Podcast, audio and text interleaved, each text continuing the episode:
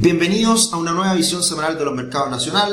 Ayer tuvimos el encuentro inversionista inmobiliario, cerca de 200 personas entre streaming y presencial, lo pasamos increíble, fue una, una jornada llena, llena, llena de contenido. Así que bueno, seguiremos haciendo eventos presenciales, seguiremos comentando en el futuro qué se viene al respecto. Como siempre veremos el comportamiento del dólar, cobre y bolsa chilena, comportamiento de los multifondos, qué podemos esperar y algunas preguntas y respuestas. Pero antes, invitarlos a que tu futuro financiero, tu planificación financiera puede comenzar hoy. Conoce la primera plataforma de planificación financiera de Chile, crea tu cuenta gratis y obtén una gift card de 25 mil pesos para comprar alguno de nuestros cursos. Cordialmente invitados para que se inscriban www.patrimon.com. Tuvimos una semana floja a nivel internacional, pero un viernes extremo en el mercado local a partir de lo que fue este gran anuncio de la empresa nacional del líquido. Eh, nuestro presidente Gabriel Boric anunció con bombo y platillo. Y bueno, a partir de este anuncio tuvimos un desplome brutal de una de las acciones más importantes de la bolsa local, Sokimich, y con ello se llevó a IPSA con una caída del 3%, que básicamente está explicada toda esa caída de la semana con lo que pasa este día viernes con Sokimich y con el impacto en el mercado. Standard Poor's 500 bastante plano la última semana, el dólar en Chile sube hacia, hacia el viernes también. Yo creo que en cierta medida algo le pegó, aunque con muy poco volumen. Así que vamos a estar viendo lunes, martes qué es lo que pasa con el dólar. Eh, que de hecho subió bastante en Brasil y por lo tanto uno podría haber esperado que subiera un poco más también en Chile. Así que veremos si sigue esa recuperación. El dólar index sigue planito, subió levemente, pero sigue ahí muy estable. Y el cobre cae un 3% en la semana. Acá tenemos el gráfico del dólar peso que cada semana vamos mirando nuevas cosas, nuevas interpretaciones y estamos viendo un triángulo, un, un triángulo que es una típica señal de continuación de tendencia y en este caso eh, estamos viendo una continuación de tendencia que eventualmente debería ser a la baja. Así que esta es una pausa, lo hemos dicho en varias ocasiones y vamos a ver cuáles van a ser los catalizadores, las noticias, eh, las novedades que tengamos las próximas semanas que pueden hacer que este gráfico cambie de esa estabilidad, de esa tranquilidad y rompa hacia algún lado. Lo que nos dice el análisis técnico es que si este triángulo aparece después de una gran caída, lo más probable es que rompa hacia abajo y siga cayendo. Pero nunca se sabe y hay que estar atentos a ver qué es lo que ocurre en los próximos días. Se ha hablado mucho de que el dólar va a dejar de ser, la moneda de referencia a nivel mundial, videos en YouTube, influencers, se va a acabar el mundo, siempre para buscar clics. Y bueno, me encontré con este gráfico bastante interesante que muestra que el dólar en las últimas décadas está en sus máximos con respecto a las monedas emergentes, con respecto a las monedas de países desarrollados. Que el dólar pierda esa hegemonía, por supuesto, puede ser en 5 años, 10 años, en 20 años, quién sabe, capaz que no estemos acá para contar ese cambio del orden mundial. Yo creo que va a haber un cambio en el orden mundial sin duda, pero no tengo idea cuándo. Muy probablemente se va a demorar este proceso. Y ese cambio probablemente apunte a Asia, a China. Lo sabemos todos pero es muy difícil que China pueda consolidar su sistema financiero eh, como lo conocemos. ¿Y por qué? Porque no hay mucha confianza en China y la base del sistema financiero a nivel global es la confianza. Entonces el dólar sigue teniendo esa gran característica versus a otras monedas. Así que, de todas formas, eh, bueno, importante, estamos viviendo una caída del dólar en el último tiempo que puede ser bien relevante si uno mira el gráfico de los últimos meses. Pero si miramos el contexto global de las últimas dos décadas, la verdad que estamos en estos máximos. Así que puede que exista bastante espacio para que el dólar siga cayendo. Y el dólar index precisamente sigue manteniendo esa tendencia a la baja en las últimas semanas, pero ya como que está, le está costando caer.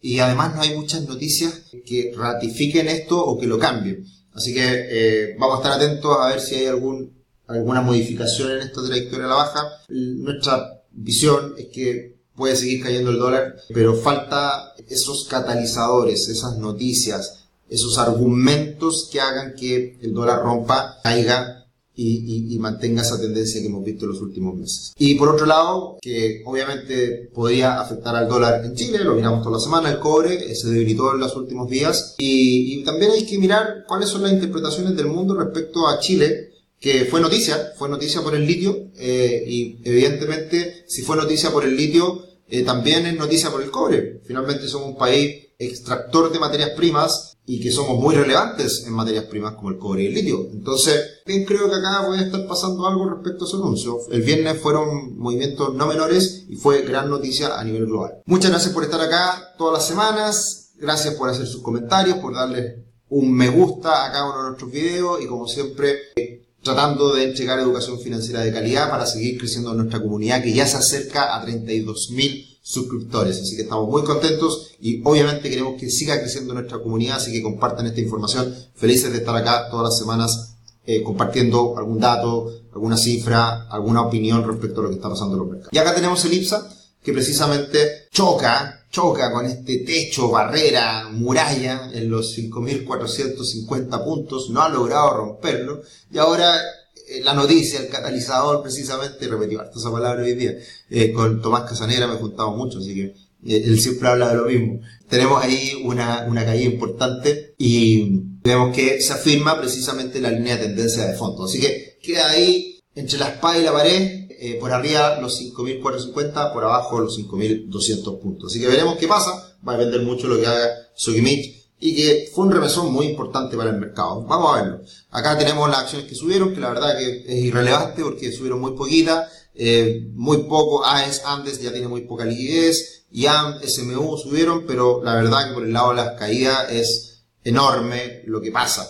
Sokimich cae un 20%, CAP cae un 11%, y ahí otras un poco menos. Y bueno, ¿qué es lo que pasa con eh, Sokimich? Evidentemente le afecta esta noticia que evidentemente asusta todas estas intenciones de nacionalizar cosas, de refundación, y de cambios enormes y de que todos los chilenos nos beneficiemos por una eh, industria eh, en que invirtamos, fortalezcamos y extraigamos y nos beneficiemos de algo, una receta un poco añeja. Ahora, de todas formas, más allá de la noticia, más allá del anuncio, más allá de las intenciones, yo creo que es muy difícil que se apruebe. O sea, la realidad es que es un anuncio y no va a pasar nada. Creo que va a ser eso. Como muchos de los anuncios. Cambio en las pensiones, no ha pasado nada. Cambio, reforma tributaria, se rechazó. Eh, cambio, cambio, cambio. Eh, cuando es tan grandilocuente el cambio, eh, al parecer hemos visto que no hay muchas ganas de cambiar cosas eh, a gran escala. Así que yo creo que esto también, más allá de un anuncio, va a quedar un poquito en nada y hay un poquito sobre reacción también del mercado. Pero obviamente que golpea, obviamente que pone un punto sobre la mesa y vemos este desplome de Sokimich, que me han comentado harto. Nosotros hicimos un análisis técnico de Sokimich hace meses y bueno, es análisis técnico, es un, análisis. Y claro, tengo que sacar pecho porque anuncié en su minuto que Sokimich podía caer a 45 mil pesos y pasó o se acercó. Pero es suerte. La verdad que el análisis técnico, obviamente que uno hace un análisis y uno veía señales de debilidad, eso, eso era evidente. Y los precios que se habían alcanzado eran algo de locura. Y por más allá de que las corredoras de bolsa digan que Sokimich va a seguir subiendo al cielo y más allá, hay que tener cuidado. Y bueno, finalmente se corrigió, cayó con, con bastante fuerza y, y bueno, quizás ahora se está acercando a niveles más atractivos y que pueda ser una oportunidad nuevamente. Pero está en ese proceso bajista bien importante y veremos hasta dónde llega. Y hay que tener en cuenta que también el litio subió como la espuma, pero también ha caído un montón. Entonces, también es un factor no menor. Evidentemente, una materia prima y el desempeño de una empresa depende del precio de esa materia prima. Si aumentan los precios, a mismo costo de extracción, pura ganancia. Pero si los precios se ajustan, evidentemente esa situación cambia. Así que también tener en cuenta lo que ha pasado con el litio, que evidentemente también eso, de cierta manera, de nuevo, un argumento, un catalizador, una noticia, empresa nacional del litio, pero también hay que tener en cuenta que el litio venía cayendo con bastante fuerza. Bolsa Brasil, Bolsa Chile, eh, bueno, se ve el impacto, se ve la caída de ambos y queda todo un poquito en nada. La verdad que no, eh, eh, es una semana bastante pareja, bastante parecida entre Brasil y Chile. Y respecto a los multifondos, vamos a ver el golpe en la bolsa local, un golpe adicional a los multifondos más riesgosos que veremos en los próximos días. Así que eh, eso va a pasar. Eh, hemos tenido un buen mes de abril para el fondo A, pero evidentemente podemos ver ahí un efecto en, el IPSA por la inversión que está hecha en, en, en Sokimich en particular, eh, que evidentemente al ser una empresa tan grande las AFP invierten también de manera proporcional. En Multifondo C, última semana, eh, todo muy parejo, cayendo en torno a 0,4, 0,5, así que no muchas novedades y sigue siendo un mes positivo para la renta variable, acciones, fondos más riesgosos y más débil para los fondos más conservadores. Muchas gracias por estar acá toda la semana, muchas gracias por sus comentarios. Por la importancia de Brasil, podría nombrar el porcentaje de variación semanal de Bovespa. Es una buena idea, Pensé en colocarlo, pero no alcancé. Próxima semana yo creo que vamos a empezar a colocar el Bovespa en el tablero. El superávit comercial me parece que es porque ya estamos viendo el efecto de deflación. Pocas importaciones, pocas ventas a nivel interno y bodegas con mucho inventario. El caso Falabella, por ejemplo. No debe faltar mucho para que el Banco Central baje los tipos. Completamente de acuerdo con tu análisis, Google Campos, así que muy, muy buen análisis y, sí, yo creo que eso fue lo que pasó la semana pasada y, y es parte del escenario que estamos viviendo. Y Roger nos dice, si bien las acciones se pueden comprar y vender en el mercado, también pueden estar sujetas a subastas. Esto ha sido una sorpresa para mí, pues me es ajeno el proceso y en qué condiciones opera. Por favor, explicar. Al parecer la volatilidad del precio y la liquidez del instrumento en un corto periodo de tiempo tiene que ver. Lo que pasa es que hay subasta a veces porque se venden paquetes de acciones muy grandes. Cuando tú eres una empresa que tiene un 2% de una empresa, un 5% de una empresa y quieres salir, no puedes salir a vender de a poquito en el mercado, porque puedes golpear mucho el precio. Entonces, muchas veces lo que se hace es un acuerdo, un negocio cerrado por fuera, pero se tiene que subastar el paquete completo para que el que está por fuera lo compre. Entonces, a eso se refiere la subasta. Entiendo que probablemente por ahí va la consulta y por ahí va la respuesta. Eso sería por esta semana. Un abrazo grande, que estén muy bien y nos vemos en el próximo video.